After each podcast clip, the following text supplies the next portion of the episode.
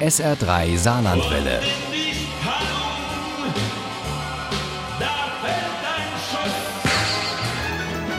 Der Krimi-Tipp.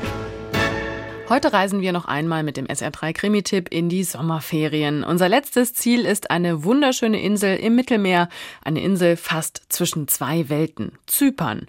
So schön es dort ist, so kriminell kann es dort auch zugehen, zumindest in den Kriminalromanen von Yannis Kostas. Sein neuester heißt Der Schatz von Bella Pais und Uli Wagner hat ihn mit ein bisschen Fernweh und viel Vergnügen gelesen. Sophia Perikles ist eine Tochter aus gutem Haus und hätte sich nie träumen lassen, dass sie nach ihrem Studium in London als Kriminalistin im fast letzten Dorf Zyperns eingesetzt wird, in Kato Kutrafas. Die Häuser waren alt und schlecht saniert, wenn sie denn überhaupt irgendwann saniert worden waren. Nach der Invasion der Turken 1974 sah es in vielen Dörfern so aus. Zwei Kilometer nördlich von Kato Kutrafas lag die bewachte Pufferzone, in der sich nur Soldaten der Vereinten Nationen aufhalten durften. Sophia Perikles stammt aus der Küstenstadt Limassol im Süden der Insel. In Kato Kutrafas arbeitet sie mit Kostas zusammen, einem knurrigen Polizisten, der nach einer privaten Tragödie mit dem Leben abgeschlossen hat. Aber offenbar findet er wieder Gefallen an der Arbeit, seit Sophia seinem Polizeiposten zugeteilt ist.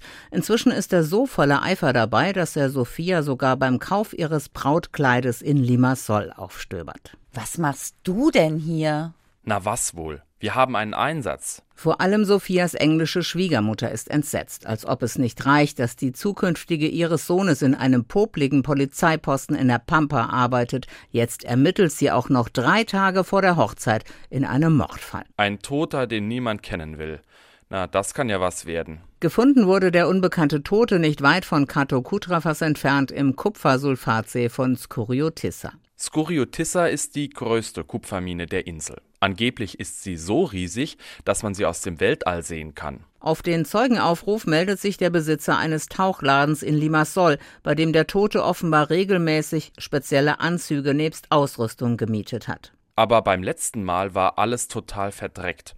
Die Flasche war über und über mit rotem Schlamm verschmiert, es sah aus, als sei er durch einen Erdrutsch getaucht. Ich war fassungslos. Aber noch etwas anderes gibt Sophia und Kostas Rätsel auf. Der Tote hatte ein auffälliges Tattoo auf dem Oberarm.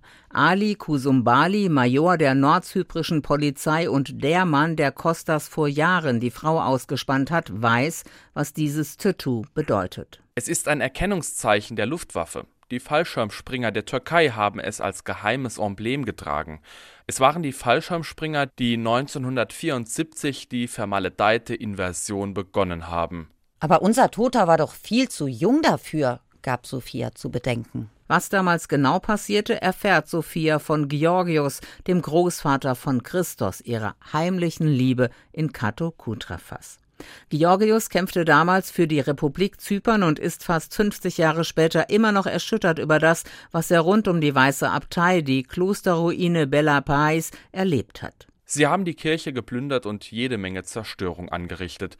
Und sie haben ihrer Habgier freien Lauf gelassen. Als Sophia ihm von dem Tattoo erzählt, fühlt Georgios sich ins Jahr 1974 zurückversetzt, an einen Morgen in der Weißen Abtei von Bella Pais. Er war einer der Anführer der Soldaten, der damals berühmteste Fallschirmspringer der Türkei. Und der hat genau das gleiche Tattoo getragen wie unser Toter?